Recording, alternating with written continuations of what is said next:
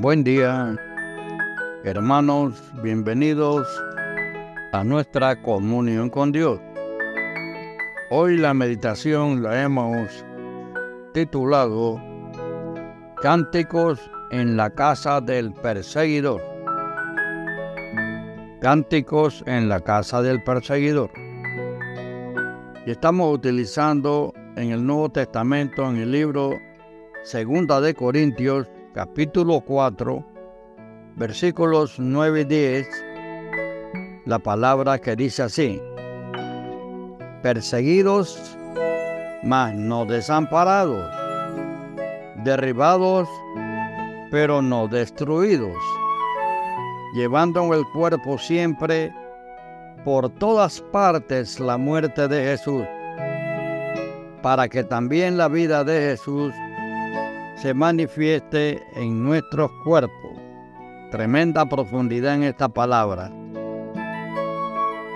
Llevando por todas partes el Evangelio de Jesús para que lo que acepten aquellos que logren interpretar el beneficio de aceptar a Cristo, vivan con Él también.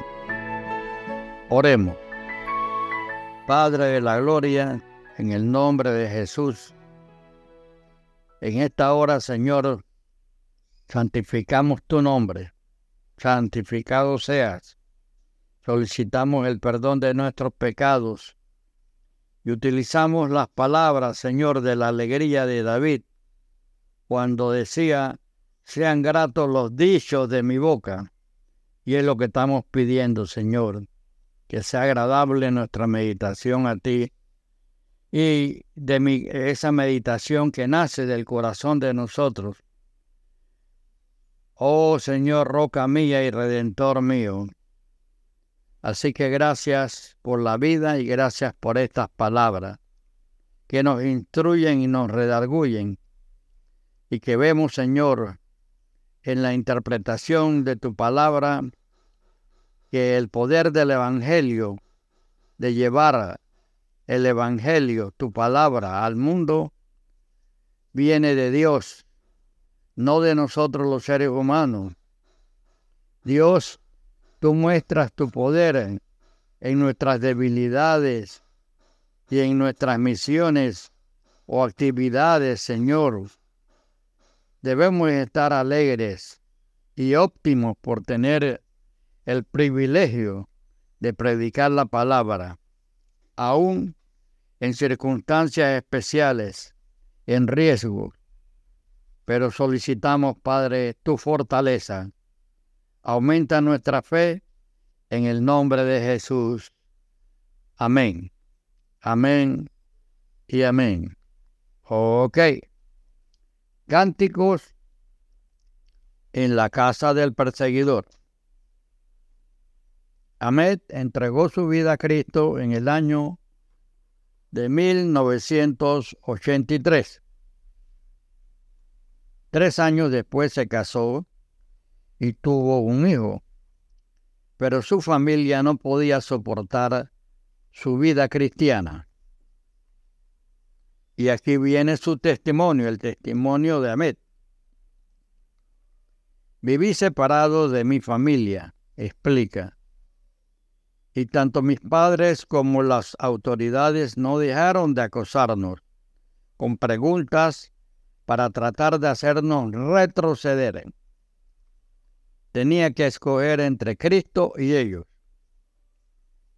La decisión ya estaba tomada, pero el hecho de declararla hizo que mi padre se enfureciese aún más agarró su fusil y me apuntó. Estaba dispuesto a matarme a mí y a mi bebé, pero no pudo disparar. Su brazo quedó como paralizado. Mis suegros nos acogieron aunque la gente del pueblo trataba de expulsarnos. Éramos los primeros cristianos del lugar. Mucho tiempo después, tras haber observado nuestro comportamiento, mis padres quedaron impresionados. Entregaron su vida a Cristo y empezaron a asistir a las reuniones cristianas. Como la casa donde nos congregábamos era pequeña, mi padre nos propuso hacer las reuniones en su casa, en la misma habitación donde nos había presionado con tantas preguntas y amenazas, ahora se oían oraciones y cánticos de alabanza a Dios Salvador, porque Él vive, triunfaré mañana. Un himno que dice así, porque Él vive, triunfaré mañana, porque Él vive. Ya no hay temor, porque yo sé que el futuro es suyo.